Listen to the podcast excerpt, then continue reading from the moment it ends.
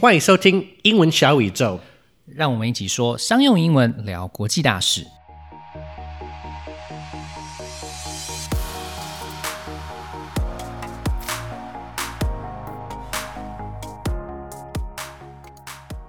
It's been a good year and a half since the beginning of the pandemic, and it sent a shock through the global economy. While many larger companies, especially tech firms like Microsoft, Amazon, and Google, posted record earnings due to work from home, most other industries had a really tough time. Mid and small sized companies in particular have found it really challenging because they don't have the large cash reserves or the same easy access to capital that larger firms do. 过去这一年半的疫情呢，让全世界的经济都受创相当的严重。那虽然说像是微软啊、亚马逊还有 Google 这些科技公司，他们的营收反而因为大家开始在家工作的缘故呢，然后创新高。但是如果说像是现金水位比较不够的这些中小企业呢，其实受创还是非常的严重的。所以像是美国呢，他们就推行了一些方案来帮助这些遇到危机的中小企业。So, how did the US government prevent these mid and small sized companies from collapsing and causing massive unemployment? So, the US government did something pretty unprecedented. Congress quickly passed a bill in March last year called the CARES Act, which was $2.2 trillion. wow. For medium and small sized businesses, they provided a total of $669 billion in loans through a program called PPP short for Paycheck Protection Program. The idea was that if companies kept employees on the payroll, the government would provide financial assistance so that they didn't have to lay them off, causing them to file for unemployment. 美国去年所推行的 CARES 法案呢，会发出二点二兆美元。那针对中小企业呢，也会提供六千多亿的贷款，也就是 Paycheck Protection Program，简称 PPP。那只要这些企业呢继续聘雇他们的员工，政府就会补助这些企业，避免员工失业。And now Taiwan is offering some similar programs to help businesses who have been affected by the recent partial lockdown. That's right. One is the deferral of payroll tax, and the other is payroll subsidies, which are similar to PPP. They are offered to businesses that fall under 11 categories, such as transportation, manufacturing, services, education, etc. Yes, but you need to know how to apply for it, and that's when the service providers are needed to guide these companies through the process. 因为过去这一年半的疫情呢，促使各国的政府然后呃推出了 relief program，也就是纾困方案，来帮助企业度过这个比较困难的时期。那台湾不久以前呢，也推出了纾困四点零。这个方案主要可以分为两类，那一类是呃薪资税的延后缴交，那这部分呢是比较容易可以申请到的；另一类是营运补贴，那这边的流程就稍微比较复杂。那这个时候相关的顾问公司就可以帮助这些公司来申请补助款。As a small business owner myself, I can definitely say that it's been a bit of a struggle since business has slowed down for us, but I still feel grateful that we're able to operate. On the other hand, many of my friends in the food and beverage businesses are having a really difficult time since the ban on indoor dining has really hurt their sales. Not to mention, they've had to furlough some of their staff. In Chinese, furlough is 无薪假,今天的来宾 Mark 是一位创业家，同时也是一位非常资深的投资人。那他旗下投资过的科技新创公司呢，超过三十家。除了投资科技公司之外，Mark 他自己也创立了两间非常成功的科技公司，相信大家一定都听过，那就是 KKBox 和新浪网 Sina。Mark 创立的顾问公司 Eleventh Fleet 提供国际企业准备进入台湾的时候，他们所需要的这些准备工作。那呃，这家公司服务的范围相当的广泛。好，那接下来就一起来听听 Mark 和我们分享政府提供了哪些企业纾困方案，还有 Eleventh Fleet 如何帮助国外的这些企业进到台湾的市场，让台湾企业界更加的多元化。访谈内容的逐字稿下载链接在节目简介里面也可以找到，希望可以对大家理解访谈内容有所帮助。Mark Hsu is a Taiwanese American entrepreneur and investor in Taiwan, with 30 plus early stage tech companies under his portfolio. He co founded KKBox and Sina, and he's a general partner at GD1 Fund 2, an early stage technology investment firm. Prior to GD1, Mark also managed Pinehurst Fund 1, which was one of Taiwan's earliest seed stage funds. He is currently building 11th Fleet, a back office slash market entry consultant for global companies looking to enter Taiwan and Asia in general. Hi, Mark. Hi, Ping. Thanks for having me. Thanks for thanks for coming on today. So, what is 11th Fleet, and what does your company do, and how do you get involved with assisting companies to get government assistance? Okay, yeah, sure. Um, I guess um, by way of background, you know, I've been in Taiwan for about 25 years now, mm-hmm. going on 26. And then, although I'm uh, ethnically uh, Taiwanese, but you know, I grew up in the states, Taiwanese American. Now, I think over the past 25 years, I realized that you know Taiwan's not the easiest place to navigate, even if you are a, a fluent Mandarin speaker. Right, of course. I think the uh, the business logic, um, you know, I the something that I often say is that um, you know in the West, uh, we come from a kind of a legal system or a construct where you're innocent until proven guilty. But right. here, it's actually the opposite. You're guilty until you prove yourself innocent, right? Um, and, and and it uh, it shows with um, you know like all the Taiwanese needing to collect fa piao, right? Yeah. Like yes. right? Yes. I mean, it's it's just a very if you're coming from the West, that's a very very foreign concept, right? Why mm-hmm. can't I just say I spent two bucks on coffee? But you know, I yes. uh, yeah, you have to get on five. So anyway, that that's that was kind of the backdrop with 11th Fleet. I've been an entrepreneur investor for about 25 years.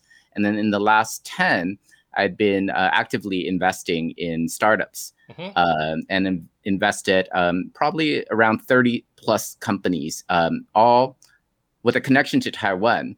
But um, oftentimes, you know, we would set up the whole co um, offshore um, and then owning a Taiwanese company, and the, the, the business would be in Taiwan and um, and people you know obviously talk about you know everybody yearns to be the next silicon valley right yes. and then um, yeah. but in the in the 10 years that i was doing early stage investing what i realized was that you know we talk about an ecosystem we talk about founders we talk about investors but what was really missing um, is just you don't have an ecosystem of service providers. Yeah, right. right like, yes, yeah. And so it's very difficult for you to kind of replicate Silicon Valley if you if the founder has to do a lot of things, uh, mm-hmm, everything. Mm-hmm. In fact, I mean, yeah. the founder needs to be uh, a person, a jack of all trades. But you know, you can't expect the founder to be an ex- expert in law, in accounting, uh, etc. Right? But that right. was a that was the situation in Taiwan. So, in a nutshell, I think um, 11th Fleet grew as a sort of a it's an outgrowth of um, you know my 25 exp- 25 years of experience as an entrepreneur, the last mm-hmm. 10 as an investor and I really saw that there was a sort of an open space where you really needed professional service providers who are more in tune with what's happening in the world, right? Digital first companies, people who are just, you know, kind of what we're doing right now, just, you know, meeting online, uh, people monetizing online. Yeah. And you'll mm-hmm. see that uh, in Taiwan, you know, there was a sort of a lack of uh, service providers who were well versed uh, in this new digital world. Yeah, you know, actually, I came from Silicon Valley. I was a software developer there for you know twelve plus years, mm-hmm. and I could definitely tell you that that's one thing that I've noticed in Taiwan, and its uh, push to try to like be more startup focused. Mm-hmm. It is that lack of services that seems to be really lacking. So that's really great that you're filling in that need. Right, right. I mean, it just, um, you know, it was so apparent. And then, um, yet, obviously, it's not, you know, uh, your classic, you know, fast growth unicorn type of idea, yeah, yeah right? That's right. Mm-hmm. But but without the ecosystem of service providers, I think you know um, we'll, we'll continue to to struggle, right? Yeah. Uh, just because you have a great idea for a startup doesn't mean that you are an expert in finance uh, I've had to learn a lot about like the fundamentals of Taiwanese accounting rules, and right. it's, it's not. It's it's a little bit arcane. Uh, yeah, not a little bit arcane, quite. Arcane. Yeah, yeah. that's right. but I but now I'm I wouldn't say I'm well versed, but I can get by now. But man, right. it was uh that that learning curve is really really high. That's right. That's right. Yeah. So yeah. So I think what I, I went through something similar probably 10, 15 years back when yeah, I first. Of course. Yeah. yeah. So, uh, how did you get involved with the government assistance aid program applications? Yeah, well, I mean, last year was uh, really, uh, you know, we we had 11 Fleet, and then mm-hmm. all of a sudden, you know, we had this COVID shock, and then, um, you know, we were working on actually a few engagements with uh, prospective foreign clients who wanted to set up an R&D base here in in Taipei. Mm-hmm. And when the borders shut, obviously all those conversations sort of ended. And then um, so then we also, you know, for 11 Fleet, we were also, you know, kind of trying to figure out what other services we could provide. And it so happens that you know the when I started 11th Fleet, uh, probably the vast majority of our clients were affiliated with me somehow, either my own mm-hmm. companies or our portfolio companies. So obviously, um, the COVID um, you know situation last year didn't impact just us; it impacted everybody. And so um, I guess it was just scratching our own itch. We um, had, uh, you know, obviously the government had advertised that there were some COVID relief programs, so we dug into it. And mostly we're helping kind of saving our own uh, companies and also our portfolio companies. Right. Uh, yeah yeah. So that's that's how it got started. Um, luckily uh, last year we were able to kind of help uh, you know different kind of companies claim the covid relief mm-hmm. and then uh, i was hoping that it wasn't necessary but then of course this year you know may may 15th the lockdown, um, you know, occurred, um, or we're still in the lockdown. Yeah. And obviously, I think this time around, it's it's more lockdown, like in a in a international sense, right? Yes. Like yeah, yeah. restaurants, F and B, mm-hmm. really really impacted. So uh, the government has rolled out this program. Uh, and then especially I think for uh, entrepreneurs in the foreign community, I see a lot of chatter on Facebook. You know, they feel that uh, they've been left out. But I think yeah. from mm-hmm on the business side, actually, um, it's irrespective um, of whether you know your status as the owner, right? It's really looking at the the company. So I actually think it's a, you know, it's it's it's not going to save. Um, it, it's not a panacea, but no, I think no. yeah, but I think it would be helpful if if you know um, for for the uh, the entrepreneur, the business owner who's who's just kind of you know, um, kind of uh, stretch uh, from a, a, working capital point of view. Yeah, it's not a total lifeline, but it goes some way, and hopefully you might be able to, you know, dig up some loans somewhere else. I'm really hoping right. that maybe like the the banks start to get involved a little bit as well, like offering like low interest loans, something along yeah, those lines. Actually, that is part of the the the COVID relief program as well. Um, that, for example, um, if you're, for example, you're in education, yeah, so. Right. Uh, um, so I think the Ministry of Education is offering, um, you know, loans through the banks uh, to help these business owners with uh, rent and payroll. Yeah, that's great. Yeah. All right. So um, there seem to be two main programs to assist companies during this recent outbreak. Can you explain what they are and how they aim to deliver relief to companies that have been affected? Yeah. Sure. Yeah. The first one I think is um, all business owners can tap into. Um, and I don't think um, there's a te- there's no litmus test as to whether you're eligible or not. All right. you have to do is just kind of raise your hand and say, "Hey, I'm going to apply for this," and that is the deferral of your payroll taxes. Mm-hmm. So the three components of the payroll taxes are, uh, you know, your NHI, um, right? You know, labor insurance and the pension payments right? Like the six percent um, mm-hmm. pension. So basically, the government, um, you know, they did this last year, um, and then they're offering this again, which is you could just apply and defer uh, payroll taxes for uh, six months. Got it. Yeah. So, mm-hmm. yeah. So essentially, you know, let's say, you know, for example, I have a a portfolio company, they're at 20 employees, oh, right? Oh, yeah, their, okay. yeah their, their payroll is uh, probably a million NTD plus uh, yeah. Uh, per month, right? Mm-hmm. So um, payroll taxes work out roughly to about 20% mm-hmm. Uh, uh, of the, your, your monthly salary. So for them, you know, if they're at NTD 1 million per month, getting that relief of 20 million, uh, sorry, 200,000 per month for six months, that's like a 1.2 million uh, NT dollar that's kind a, of interest free loan. Yeah. yeah, that's a big deal, right? Yeah yeah yeah. So that's that's that's the, the that's the you know the the simplest one and that i think all companies would be eligible for. Um okay. all you have to do is i think you just uh you know uh apply. Okay. Uh yeah. And then the second um is more um kind of you know i think in general uh, um um yeah, call, i call it like a subsidy for uh, for employers for employees right? So the the subsidy payment is to uh, the employer. Mm-hmm. The employer gets it only if the employee is still on payroll. So right. the government's indirectly, sub, you know, like subsidizing the employee via the employer. Mm-hmm. And so right now, uh, basically, um, um, you know, you you can apply for that, and that money is sitting with four different agencies um, and and the four kind of escapes me. I could send you the links. Sure. But mm-hmm, mm-hmm. Yeah, yeah. So I think something like business services, uh, technology services, uh, education, and then events, Mhm, right? mhm. And so usually the way the grants are dispersed in Taiwan is the central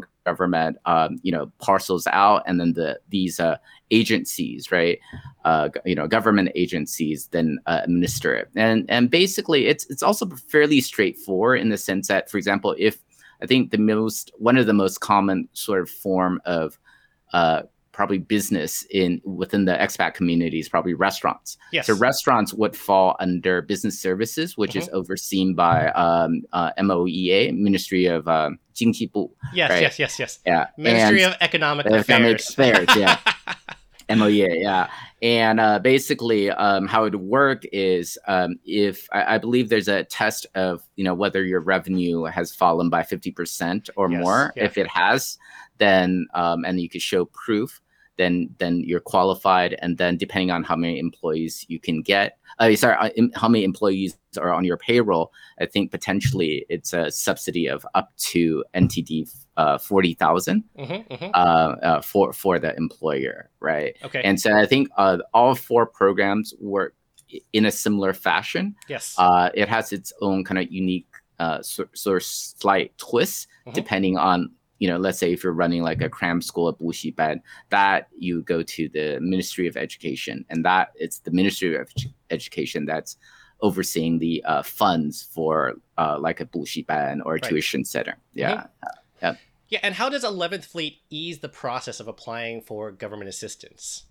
Yeah, basically, you know, um, we we can help you know the the business owner uh, go through this process. Um, you know, obviously, um, one is just the language issue, right? Um, um, um, for for the deferral of um, you know the payroll taxes is pretty straightforward, but you do need to fill out a few forms, and all of them are unfortunately just in Mandarin in Chinese, right? Right. mhm. right? Um, the second one is, um, um, you know, uh, you know, where I think we could add more value. It's, for example, um, uh, you know, again, this program just started, so we won't know the exact details until we've gone through the process. But for Yeah. example, um, you know, I think. Uh, in Taiwan, there's also, you know, to, to the point about being very archaic. When you start your company, uh, you have to declare what type of business that you're in, right? You have those codes, right? Yes. And so what happened last year was that, you know, um, uh, like one of our portfolio companies, they had started, uh, you know, like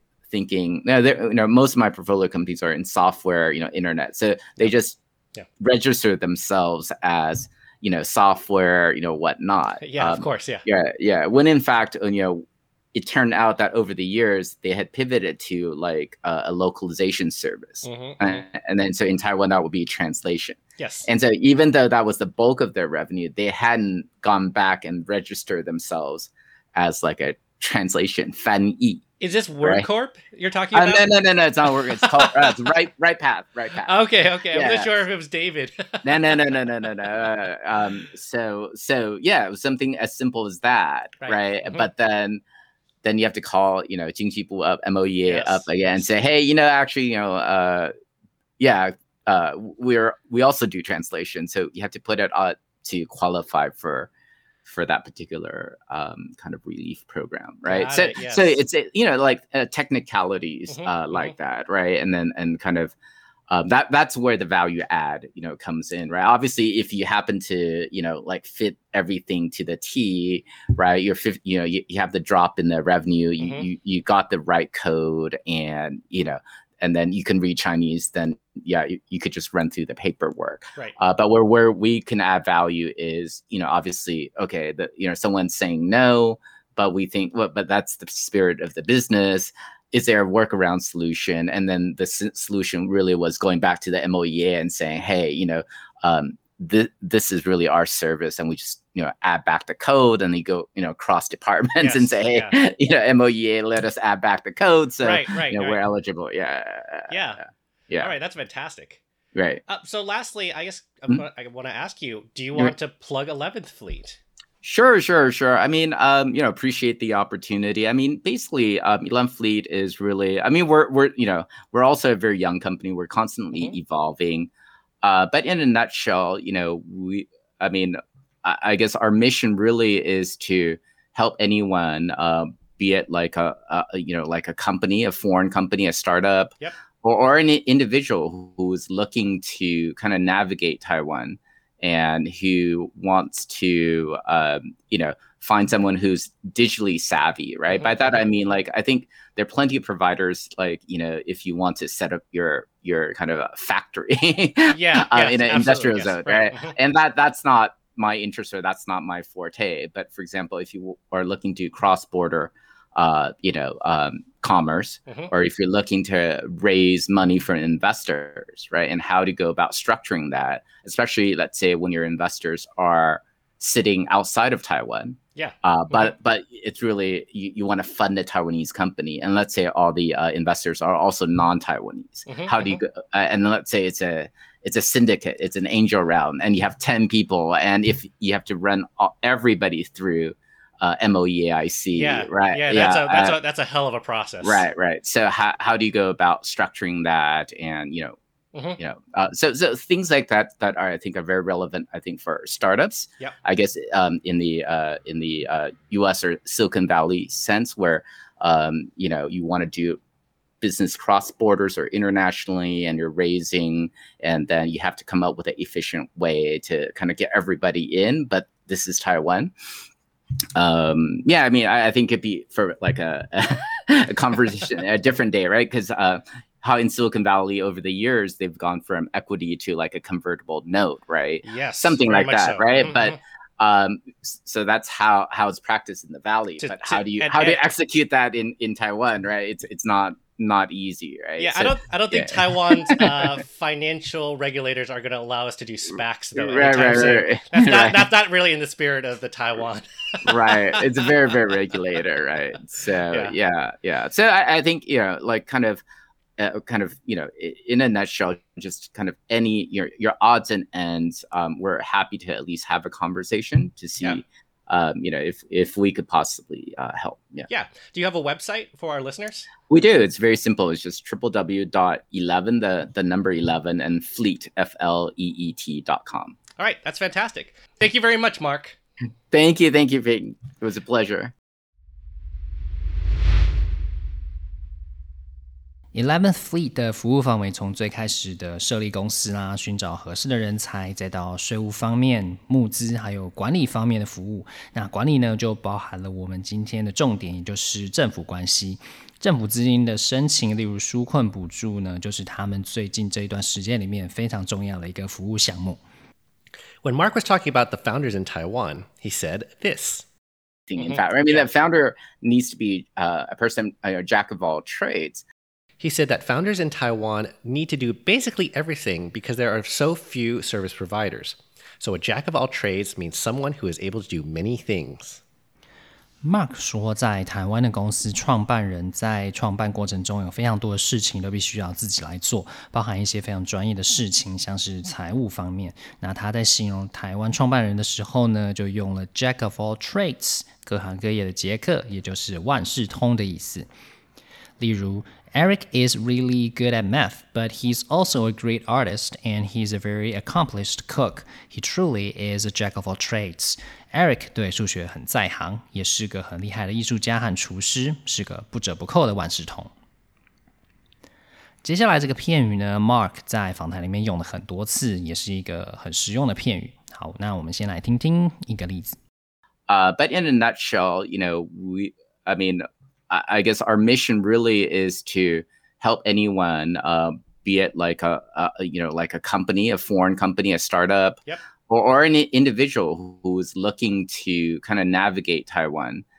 So this phrase, in a nutshell, means to explain briefly or to give only the main points. It's an idiom that you can use in place of in summary.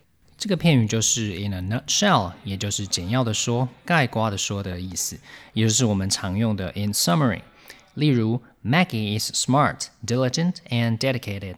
In a nutshell, she's the perfect employee. Maggie 很聪明、勤奋而且专注。简而言之，她是一个完美的员工。The next phrase is also very useful. When Mark was talking about the four agencies you may submit your application to, he forgot the name of them, so he said this. Um, you know, you you can apply for that, and that money is sitting with four different agencies um, and and the four kind of escapes me. I could send you the link. When something escapes you, it means you can't remember it. I believe we've all had the experience where we want to say something, but we can't recall the specific number or term we want to say in the moment. 如果我说 something escapes me 的话，就表示说我知道某件事情，但是我一时想不起来。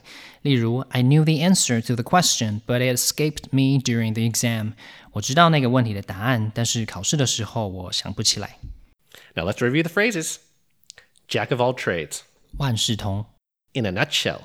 简要的说，概括的说。To escape me. 我想不起来。